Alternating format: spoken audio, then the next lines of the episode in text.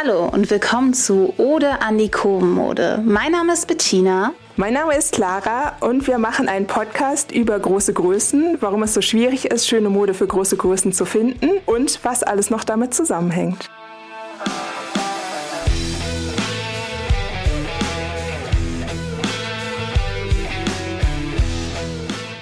Willkommen zu dieser Folge. Mein Name ist Bettina, ich bin gerade allein und es kommt jetzt ganz kurz zu Beginn Werbung in eigener Sache. Denn ich bin in der Top 160 von Miss Germany und ich möchte dort meine Message teilen zum Thema mentale Gesundheit, Selbstfürsorge und Selbstliebe ohne Zuckerguss.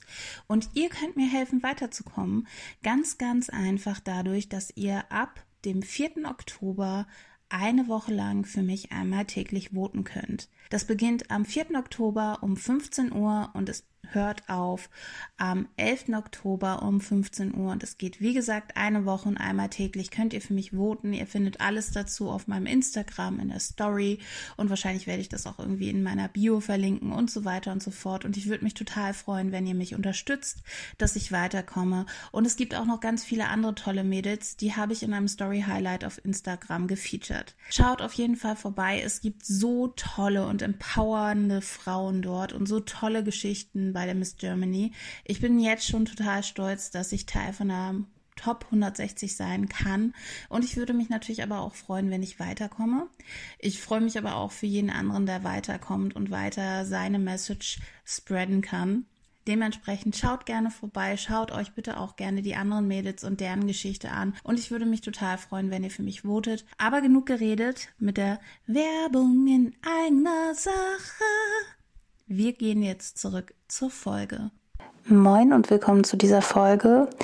Wahrscheinlich müssten wir öfters mal eine Triggerwarnung angeben, aber heute ist es mir besonders wichtig, denn heute geht es eben um Diätkulturtechniken und eben auch um strukturelle Gewichtsdiskriminierung in unserer Gesellschaft. Und das ist ein Thema, wo ich definitiv vorab warnen möchte, dass du bitte in einem guten Umfeld bist, dass es dir gut geht und dass du dir diese Folge nicht anhörst, wenn du das Gefühl hast, es geht dir schlecht damit oder dass du dieses Thema heute nicht hören möchtest, dann such dir vielleicht einen Zeitpunkt, wo du das Ganze hören kannst oder überspring diese Folge vielleicht auch, wenn du denkst, dass das Thema vielleicht zu viel für dich ist. Wir werden das Ganze relativ allgemein und kurz halten, aber dennoch kann das etwas sein, was doch triggern kann. Und jetzt, hallo Clara, du darfst heute vorstellen, was das Thema ist. Hallo Bettina. Unser Thema ist heute, müssen wir erst unser Schönheitsideal ändern, bevor es schöne Mode für mehrgewichtige Menschen gibt? Und dazu kann ich nur sagen, ja. Aber wir gehen da natürlich noch ein bisschen genauer drauf ein. Und zwar würde ich mit dem ersten Punkt gleich starten. Ich würde sagen, dass das größte Problem ist, dass Mode immer auf Sehgewohnheiten basiert und wir es einfach nur gewohnt sind, sehr dünne, sehr schlanke Frauen in modischer Kleidung zu sehen. Wenn man jetzt mal so ganz platt sagt, zum Beispiel in Zeitschriften, aber auch auf jeder Werbetafel, die wir draußen sehen und auch meistens im Internet oder in Filmen, in Serien, egal wie, überall, wo sich modeinteressierte Menschen irgendwie informieren, gibt es fast nur sehr dünne, sehr schlanke. Und man muss auch sagen, fast immer nur weiße und oft auch blonde, langhaarige Frauen zu sehen. Und natürlich sind wir alle von diesem Schönheitsideal stark geprägt und können uns deswegen auch eigentlich nur Mode mit diesem Körper vorstellen. Also der Körper ist natürlich auch immer Teil der Mode, der ist auch mal ein bisschen dünner, mal ein bisschen runder, aber bewegt sich dann doch so in unserer Lebensspanne, die Bettina und ich jetzt so ähnlich schon erlebt haben, in einem ja, ähnlichen Rahmen. Das heißt, gerade wenn man ein bisschen irgendwie schon über 20 ist oder so, hat man eigentlich fast nur diese Frauen in Mode gesehen und kann sich eigentlich auch fast nur vorstellen, modisch auszusehen, wenn man auch so einen Körper hat. Es sei denn, man hat sich aktiv damit auseinandergesetzt und viele Plus-Size-Blogs gelesen, ähm, folgt auf Instagram vielen Plus-Size-Bloggern oder Plus-Size-Labels und beschäftigt sich aktiv mit diesem Content. Zu diesem Punkt kann ich noch ein paar kleine Ergänzungen machen, nämlich beispielsweise das Problem, dass eben auch die Personen, die in größeren Größen zu Hause sind, meistens eben auch Leute sind, die in unserem Alter oder älter sind und man da halt eben auch noch von einem eher älteren konservativen äh, Wertebild und auch eben auch von Printmedien, von Medien reden kann, die eben für ältere Zielgruppen mhm. zugeschnitten sind. Und ich denke halt, 60 Prozent der Frauen in Deutschland tragen Größe 42 und größer. Und das sind dann halt auch eben auch oft die äh, Mummies oder auch die Großmummies.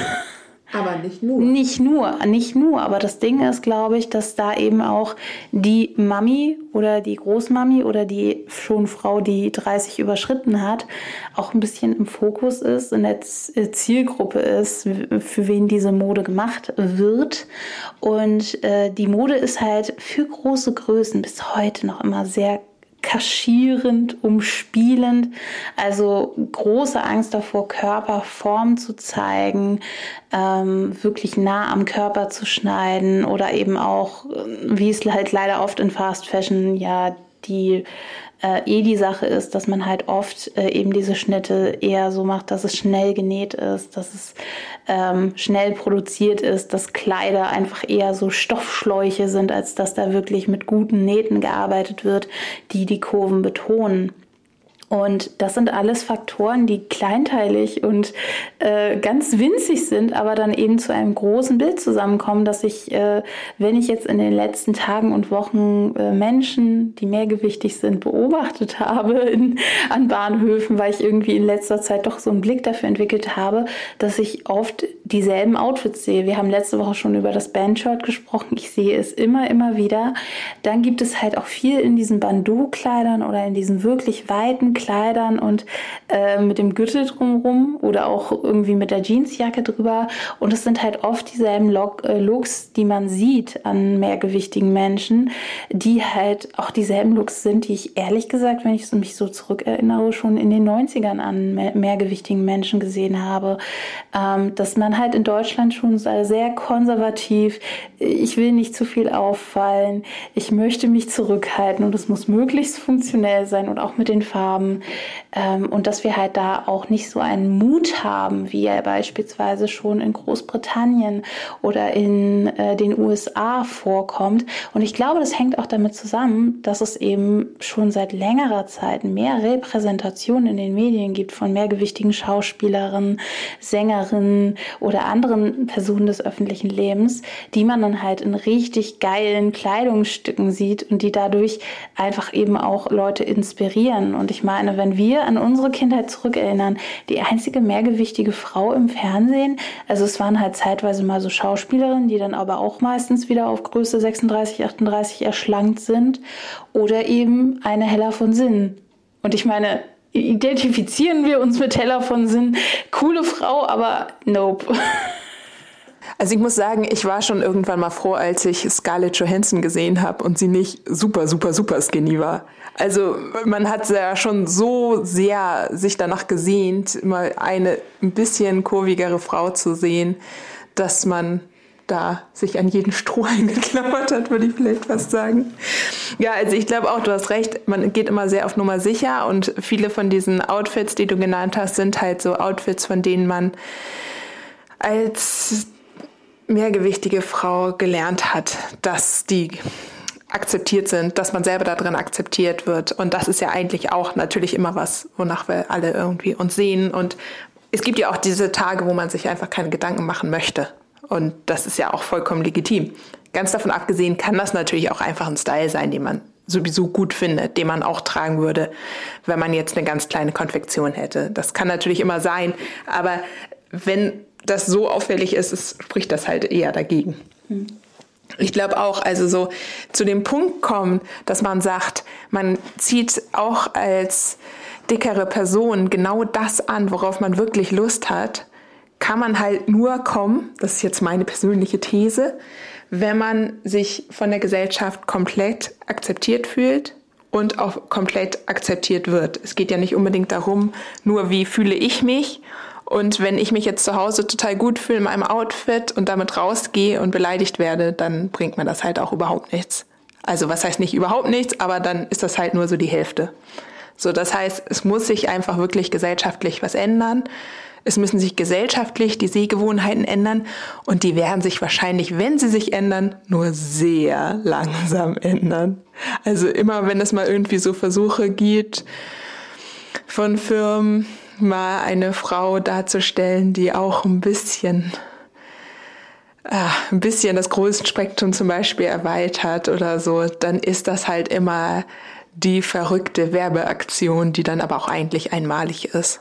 Wobei ich sehr spannend finde, dass du das ansprichst. Ich glaube, die ganzen coolen ähm, Werbeaktionen, die wir gesehen haben, ich nenne jetzt einfach ein paar Marken, ähm, waren halt auch im deutschsprachigen Raum so ein bisschen verrückt. Also Zalando kann man sagen, lief gut, fand ich cool, aber beispielsweise H&M, also ich kam, äh, habe so viele Kommentare und Beiträge dazu gelesen, wie viele Leute sich darüber aufgeregt haben, dass es einfach diesen Werbespot gab mit den mehrgewichtigen Frauen, der einerseits total abgefeiert wurde, aber wenn man mal daran denkt, es gibt keine großen Größen im stationären Handel in Deutschland oder Österreich. Also, und ich habe ja im Frühjahr das einzige Mal in meinem Leben bislang online bei H&M bestellt und muss einfach sagen, die Größen sind auch einfach, dazu kommen wir in einer anderen Podcast-Folge, die Schnitte sind einfach ein Albtraum, weil sie einfach halt hochgerechnet worden sind. Und dann kann ich mir halt, warum schreibe ich mir halt groß, wir sind ja so divers auf die Fahnen, wenn ich einfach irgendwie eine Größe 36 Mustergröße hochrechne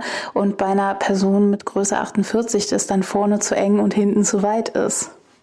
Ja, es ist natürlich auch einfach so, dass also ich habe die Reklame auch gesehen oder den Spot und habe mich total gefreut und habe dann bin auch mal in Handel gegangen. Ja, ich weiß, im stationären Handel gibt es sowieso nicht die großen Größen, aber ich hatte auch eigentlich eher auf so eine Größe 46 gehofft, was glaube ich auch so ungefähr die Größe ist, die das Model trägt. Und es gab das einfach nicht. Und es bringt es ja auch gar nicht, irgendwie diese Werbung zu machen, wenn man damit eigentlich nur wieder die Zielgruppe enttäuscht. Also ist dann ja auch eigentlich die Frage, wurde diese Werbung überhaupt für die Zielgruppe gemacht, die da dargestellt wird? Oder wird die Werbung für eigentlich auch wieder eine schlanke Kundin gemacht, die sagt, aha, schön, dass H&M jetzt so divers ist? Ich glaube, das ist eine sehr wichtige Frage, weil ich denke, es gehört inzwischen dazu. Also wenn du dich erinnerst, Aerie hat damit vor einigen Jahren angefangen und damit auch hart äh, äh, Victoria's Secrets ins Upside gebracht, einfach dadurch, dass man unretuschierte Fotos hat, damit man Vielfalt zeigt. Und ich denke, das ist halt einfach, und da müssen wir uns nichts äh, vormachen. Es ist Marketing. Es ist Marketing, dass man Vielfalt zeigt, um einfach dazuzugehören. Und das haben wir auch in den letzten Jahren bei Kosmetikmarken, so Bodylotion und so weiter gesehen, dass das halt als Marketinginstrument genutzt wird. Es gibt ja sogar jetzt irgendwie ähm, Telekommunikationsunternehmen, die Aktionen gegen Mobbing im Internet mitverantworten. Das ist natürlich etwas, um eben zu sagen, wir haben halt als Unternehmen Verantwortung, wir wollen halt damit ein bisschen unseren Ruf äh, polieren. Und da sollte man sich nichts vormachen. Unternehmen, ein Modeunternehmen ist kein Wohlfahrtsverein. Das weißt du ja selbst als Modeunternehmerin, Clara. Als Modeunternehmen musst du natürlich erstmal gucken, dass du deine Rechnungen zahlen kannst und dass du natürlich äh, Kostenminimierung und Gewinnmaximierung machst. Und wenn das eine gute äh, Möglichkeit ist zu zeigen, hey, wir haben auch für große Größen Moden. Wir sind nicht nur für die Skinny-Leute ähm, dann ist das, glaube ich, auch etwas, vor allen Dingen, wenn man in der Vergangenheit sieht, dass es eben einige Unternehmen gab, wie beispielsweise Hollister, Abercrombie Fitch, die ja auch in den letzten Jahren arg ins Abseits geraten sind, dadurch, dass sie eben keinerlei Größendiversität haben und dass sie halt eben ein Marketing haben, was zum, zum Teil auch sexistisch ist, so mit so nackten Typen, also nackt, äh, oberkörperfreien Typen vor der Tür. Ich finde, das betrifft nicht nur die Mode, diese ganzen Werbungen und diese ganze Diversity, das betrifft ja eigentlich die ganze Werbewelt oder die ganzen Medien. Und es hat natürlich auch immer einen positiven Effekt. Also wenn ich dann diese Werbung sehe und da eine Frau mit einem ähnlich großen Körper baden geht, ähm, ermutigt mich das auch. Und natürlich ist das auch irgendwas, was ich mir gewünscht hätte, dass es das in meine Jugend gegeben hätte, dass ich irgendwie gedacht hätte, ja klar, natürlich gehe ich mit diesem Körper baden. Man muss auch sagen, ich bin immer mit jedem Körper baden gegangen, weil ich so gerne baden gehe. Aber ich kann total gut verstehen, dass sich andere ungern im Bikini zeigen und auch vor Freunden im Bikini zeigen oder der Schulklasse oder wie auch immer. Also es gibt ja viele unangenehme Situationen, gerade wenn man schon mehrfach beleidigt wurde oder verurteilt wurde aufgrund seines Körpers. Aber genauso ging es mir auch, als ich letztes Jahr oder ich glaube sogar Anfang diesen Jahres ein Video gesehen habe von zwei mehrgewichtigen Mountainbikerinnen. Und das wurde gemacht von Shimano, also das war in Kooperation mit Shimano und ich habe mich total gefreut, das zu sehen und habe dann auch gesagt, dachte so, aha, ja okay, also wenn die mit ihrem Körper Mountainbike fahren können, hätte ich das vielleicht auch immer machen können und habe es mich einfach nicht getraut. Natürlich bin ich immer Fahrrad gefahren, oder was heißt natürlich? Also ich bin immer Fahrrad gefahren, aber ich habe mich sowas dann nicht getraut und ich glaube schon, dass es ein Stück weit auch darum geht, zu sehen, was man alles machen kann und dass man natürlich auch diese ganzen anderen Sachen in seinen eigenen Schranken machen kann. Das heißt ja nicht, dass man selber plötzlich total gut Ballett tanzen kann oder total gut Fahrrad fahren kann, aber dass halt alles möglich wäre. Dazu noch kurz, bevor wir zum nächsten Punkt gehen. Absolut, äh, das mit dem Mountainbiking hatte ich vor kurzem erst vor ganz wenigen Wochen mit Stand-Up-Paddling. Ich habe eine amerikanische Fitness-YouTuber, äh, äh, YouTuberin, Instagrammerin gesehen und die hat Stand-Up-Paddling mit anderen Leuten gemacht und ich dachte so, ich dachte eigentlich nicht, dass Stand-Up-Paddling für mich funktioniert. Ich dachte einfach, dass das für mich, dass ich untergehe oder so. Keine Ahnung. Und das hat mich schon sehr ermutigt, dann zu gucken, vielleicht gibt es das ja für mich und vielleicht gibt es ja auch extra Boards für mehrgewichtige Menschen oder so, dass man damit arbeiten kann. Und das ist auf jeden Fall etwas, was ich probieren möchte, weil ich habe ja auch gerade getanzt. Ich mache auch gerade wieder mehr Tanz für mich zu Hause vor meinem Spiegel. so wie es gerade geht halt. Ähm, und überlege halt auch, ob ich wieder Tanzkurse belege, wenn das denn geht irgendwann. Und auf der anderen Seite, ähm, das zweite ist für mich ein bisschen seltsam. Es ist in der Werbeindustrie angekommen, es läuft im Fernsehen, dass man mehr Diversität in Werbung sieht, dass man sowas wie Diskriminierung und auch Gewichtsdiskriminierung offen anspricht. Da gibt es ja diverse Werbekampagnen, die das gemacht haben in den letzten Jahren. Aber wo bleibt das sonst in den Medien? Das ist so seltsam für mich in den deutschen Medien, dass da nicht äh, etwas ist nach dem Motto, okay, jetzt packen wir auch mal eine mehrgewichtige Person, die wir nicht klischeehaft darstellen in die Vorabendserie, die nicht irgendwie heimlich Süßigkeiten ist oder die lustige Dicke ist und das ist etwas, was für mich so absolut strange ist und wo ich mir halt auch denke, liebe deutsche Medienschaffende, in was für einer Bubble lebt ihr denn eigentlich, dass ihr euren Tatort dreht, dass ihr eure Vorabendserie dreht und dass da einfach alle Statisten, jeder Kleindarsteller, die Nicht-Sprechrollen, die kleinen Sprechrollen, dass da jeder eine Größe 36, 38 trägt und dass du halt wirklich mal die Ausnahme in irgendeinem Support-Character hast, der irgendwie zwei Sätze sagt, die vielleicht dann mal eine Größe 42 ist. Aber das ist so seltsam im deutschen Fernsehen und das ist halt etwas, wenn ich zurückdenke in den Medien, das ist etwas, wo man halt sagen kann, das war so um 2000 herum in den USA so und man hat viel mehr Diversität inzwischen in Serien, auch was so Support-Charakter und was ähm, eben auch Kleindarsteller oder Statisten angeht. Und das ist halt etwas, was mir noch in Deutschland fehlt, wo ich aber auch ja tatsächlich selbst überlege, das kann ich ja einfach mal in diesem Podcast sagen, ähm, wo ich eben auch gucken möchte, ob ich nicht vielleicht mich in irgendeine Kartei oder in irgendeine Agentur eintrage, dass ich eben sowas machen kann. Das Problem bei Statisten, um kurz abzuschweifen, ist nämlich, dass meistens nur Statisten oder Kleindarsteller aus einem Bundesland genommen werden ja, fragt mich nicht, warum das so ist. Und ich deswegen halt explizit in irgendeiner Kartei in Hamburg oder Berlin sein müsste, damit ich halt auch außerhalb gecastet werde. Und natürlich müsste auch die Rolle so lohnend sein, dass sie mir das Hotel bezahlen, wie es eben jetzt im Juli der Fall gewesen ist. Aber das ist halt auch etwas, wo jeder von uns was ändern kann. Also du kannst dich, wenn du vielleicht in Berlin lebst oder in Hamburg, dich angesprochen fühlen, dass du eben sagst, ich möchte jetzt gerne Statistenrollen annehmen und ich gucke da mal rein. Ähm, und dann kannst du gucken, ob du vielleicht nicht mal als Statist oder Kleindarsteller äh, dein Ding machst. Oder vielleicht auch, wenn du jung genug bist, sagst, ich gehe jetzt nochmal zu einer Schauspielschule und ich rocke Ernst Busch durch.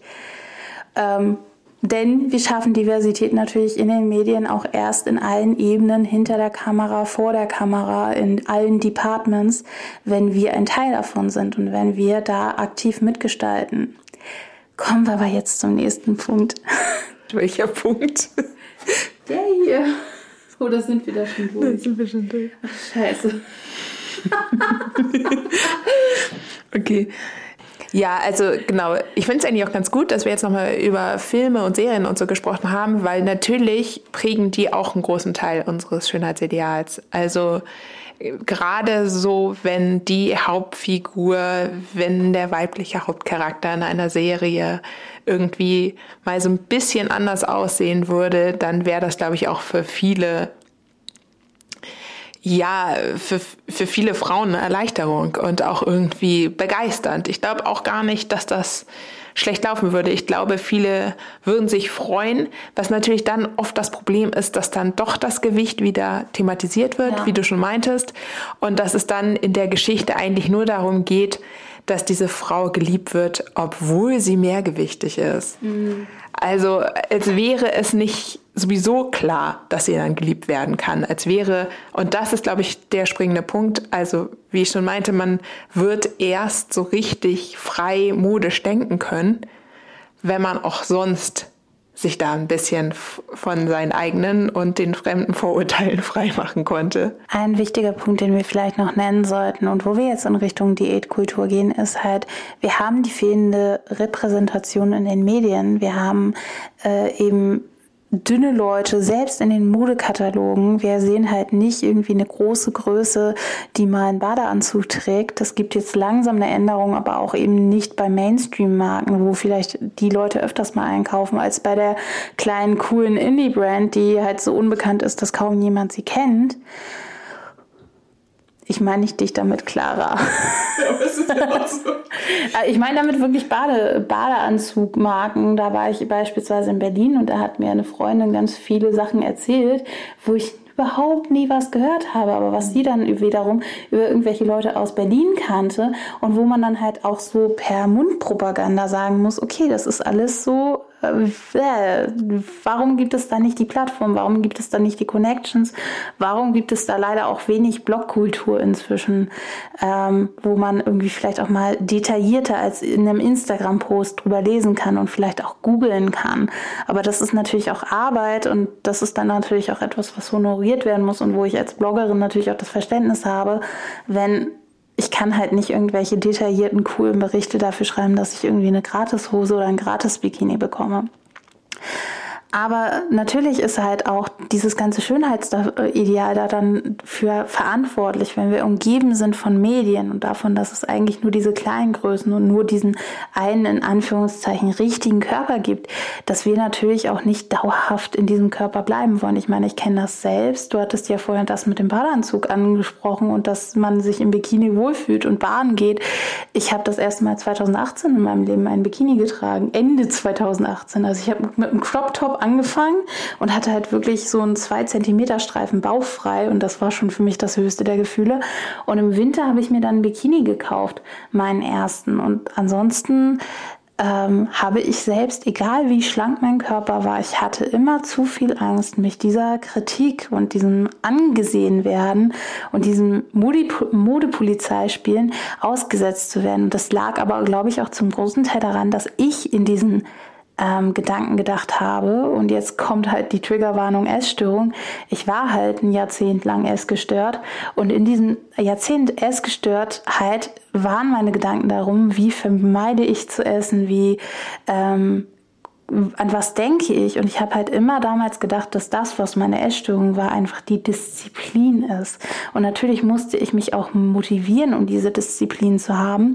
Und um diese Disziplin zu haben, habe ich halt wirklich die ganze Zeit Leute beurteilt und mir Leute angeguckt und mir angeguckt nach dem Motto, ja, ich sehe besser als sie aus.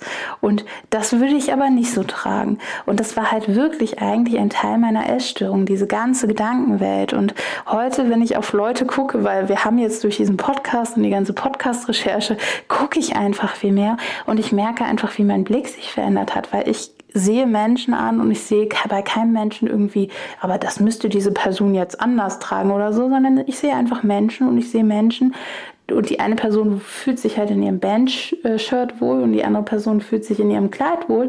Und die andere fühlt sich halt in diesem krassen Fashion Nova Curve Outfit wohl. Und ich bin glücklich, wenn die Menschen glücklich sind. Und ich muss da halt auch nicht irgendwie sagen, das ist jetzt positiv oder negativ für mich, sondern ich sage, ja, das sind die Leute, das ist deren Ausdruck. Und auch nicht aufzufallen ist eine Form von Fashion Statement. Und Hauptsache die Person ist damit glücklich. Und äh, dann bin ich auch damit glücklich. Aber ähm, ein Punkt, den wir besprochen hatten in der Vorbesprechung, war eben auch der Punkt, dass wir halt immer darauf äh, gepolt werden, dass wir abnehmen, dass wir halt auch immer von unserem Umfeld eben in dieser fettfeindlichen Gesellschaft leben, in der wir eben auch gesagt bekommen, ja, aber das darf jetzt nicht so bleiben und du musst es halt jetzt echt aufpassen, dass du jetzt noch jemanden kriegst mit dieser Figur. Also, und du musst ja auch aufpassen wegen Kinderkriegen. Jetzt mache ich das ganze fettfeindliche Fass auf. Entschuldigt bitte. Und so kam es halt auch. Also ich weiß nicht, ob es bei dir mal so war, Clara, aber ich hatte definitiv öfters mal im Schrank eine Jeans, die eine Nummer zu klein war oder ein Oberteil, was eine Nummer zu klein war, weil ich einfach dachte, ja, da nehme ich jetzt rein ab. Das ist jetzt eine Motivation. Das ist jetzt eine Ansporn. Ja, auf jeden Fall. Also ich habe mir nicht extra was gekauft, was kleiner war und habe dann versucht, da reinzukommen. Aber ich habe Sachen, die mir zu klein geworden sind mit der Zeit. Und ja, man wird ja auch einfach älter. Also ich sage jetzt auch mal so Sachen, die man irgendwie mit 16 hatte oder so, wo die Hüfte definitiv noch breiter geworden ist. Ähm, die habe ich dann auch einfach nicht aussortiert, weil ich dachte, das muss jetzt wieder mein Ziel sein, da reinzupassen. Gerade weil, ich meine, Kleidung hat für mich sowieso immer einen sentimentalen Wert und irgendwie sind das auch immer Erinnerungsstücke und ich finde das sowieso schwer, mich davon zu trennen und habe deswegen auch extra gar nicht so viel Neues. Also, aber immer wenn ich jetzt aussortiere, dann sortiere ich auch einfach das aus, was mir nicht mehr passt. Weil es einfach einem nur ein schlechtes Körpergefühl gibt. Zum Thema Körpergefühl wollte ich noch sagen, das ist natürlich auch ein großer Punkt, der mit der Mode zusammenhängt. Wenn man nicht irgendwie ein halbwegs okayes Körpergefühl hat, fühlt man sich natürlich auch immer schlecht in der Mode. Andererseits kann die Mode einem natürlich auch ein bisschen helfen, gutes Körpergefühl zu haben, zum Beispiel indem sie passt. Und was man ja auch, also was mir in meiner ganzen Jugend so ging und eigentlich, was man, finde ich, heutzutage immer noch nicht laut sagen darf, ist, ja, ich finde mich eigentlich ganz okay, so wie ich bin. Und ich bleib wahrscheinlich so. Das ist ja ein Unding. Also wenn du dann sagst irgendwie, du hast keine Kleidergröße 36 oder kleiner oder ähm, ja, weiß ich nicht, hast nicht die und die Haare oder so und dann sagst du, ja, ich möchte jetzt so bleiben, dann ist das ja quasi, wird das als Leistungsverweigerung gesehen. Mhm. Und wenn man aber einfach so jemanden akzeptieren lassen könnte, dass er sagt, ja, ich finde das okay, so wie ich bin, ich finde mich vielleicht nicht immer super toll, aber im Großen und Ganzen finde ich mich okay, dann dürfte diese Person ja auch eigentlich das anziehen. Weswegen man eigentlich oft diskriminiert wird, ist ja eigentlich, dass man sich so zeigt, obwohl man noch nicht dem gesellschaftlichen Standard entspricht. Da machst du ein ganz riesiges Fass auf. Ob wir jemals dazu eine ganze Folge machen oder ob das immer so wieder reingetröpfelt wird, es ist so eine Sache, die mir derbst auf den Sack geht. Also auf meinen nicht vorhandenen Sack. Wo ich auch einfach mal ein bisschen explizit und derb St. Pauli-Slang rede. ja, es ist halt wirklich so. Du bist auf Instagram und ich zeige mich so. Und ich denke halt auch so, ich will ja wieder mehr im Bereich Joyful Movement machen. Da muss ich eigentlich auch diese Woche mal wieder Content produzieren, wo ich mir dann halt auch so denke, Leute kommentieren mich, die mich nicht kennen und schreiben dann so, ach, das ist schön, dass du dich vegan ernährst. Ernährst du dich vegan, um abzunehmen? Äh, schrei Leute schreiben halt, ach, das ist schön, mach weiter so. Wie viel hast du denn schon abgenommen? Postest du mal ein Vorher-Nachher-Bild vom Sport? Und ich denke einfach nur so, bitte an dieser Stelle schneiden. Jetzt kamen ganz viele Kraftausdrücke und äh, nein, darf ich nicht einfach mich bewegen, um Spaß zu haben? Darf ich nicht einfach mich vegan ernähren, weil ich eine F-U-C-K-I-N-G Milchallergie habe und zwar nicht nur gegen Laktose, sondern auch gegen Casein. Das heißt, nein, ich kann nicht auch Käse essen, weil da ganz wenig Laktose drin ist. Ich kann nichts von dem ganzen Schüssel essen. Ich kriege dann Ausschlag, Fieber und den Rest wollen wir hier nicht in diesem Podcast besprechen. Und ich will einfach nicht mehr diese Übergriffigkeit bekommen. Ich weiß halt auch nicht, wann ist in unserer Gesellschaft dieser Fehler geschehen, dass wir so dermaßen übergriffig bei diesem Thema sind, dass wir einfach jedem Person, die sich bewegt und ganz ehrlich, wenn irgendjemand mich anguckt und sagt, oh, diese dicke, fette Person kann Sport machen, dann kann ich das jetzt auch. Das finde ich voll gut, das feiere ich. Das freut mich. Aber ich will nicht ständig angefeuert werden für etwas, was für mich selbstverständlich ist. Ich kann deine Perspektive verstehen, aber hört damit bitte auf. Bitte schreib nicht einfach so ein weiter so oder hast du schon abgenommen oder ähnliches, weil ganz, ganz, ganz, ganz ehrlich, das ist megast übergriffig. Ja, und dann sind wir ja eigentlich schon wieder am Anfang. Also ja, wir müssten unser Schönheitsideal ändern, bevor es schöne Mode für mehrgewichtige Menschen gibt, beziehungsweise selbst wenn es sie gibt, muss sich unser Schönheitsideal ein Stück weit ändern, damit diese Frauen, Männer, wie auch immer, sich dann auch überhaupt trauen, diese anzuziehen. Ja. Das war unsere Folge mit einem kleinen Appell die ihr gerne rausschicken könnt. Ausraster. Kleiner Ausraster. Aber der Ausraster musste sein, er war sehr heilsam und therapeutisch. Also eigentlich seht ihr uns hier bei unserer Gruppentherapie zur Bekämpfung von Gewichtsdiskriminierung äh, auf strukturelle und individuelle Art und Weise. Schreibt uns gerne wieder in die Kommentare. Ich habe heute an dem Tag, wo wir das aufnehmen, auch ganz schön einen wunderschönen Instagram-Account für uns gemacht, wo ich wahrscheinlich ich in Alleingang, weil du hast genug mit Arbeit zu tun, Clara. Du hast andere Probleme. Ähm, natürlich werde ich da in der Hinsicht uns eine schöne Infografik bauen, wo ich ein bisschen nochmal diese Themen zusammenfasse, die wir hier benennen. Und ich danke fürs Zuhören. Hast du noch irgendwelche letzten Worte, Clara? Zieht an, was ihr gerne mögt, zieht an, woran ihr Spaß habt und fühlt euch gut mit euch. Dann würde ich sagen, das ist ein gutes Fazit. Vielen Dank fürs Zuhören und bis zum nächsten Mal.